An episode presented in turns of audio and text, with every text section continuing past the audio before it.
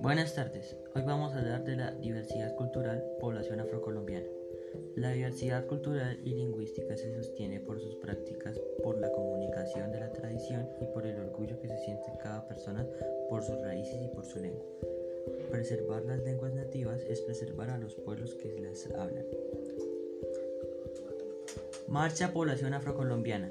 Exigen y reclaman el amparo y protección de los derechos étnicos de la población afrocolombiana al ser excluida del plan de desarrollo y al mismo tiempo reclamar el gobierno nacional la ley de igualdad de oportunidades y no discriminación racial de la población afrocolombiana, que se anunció pero que no se cumple.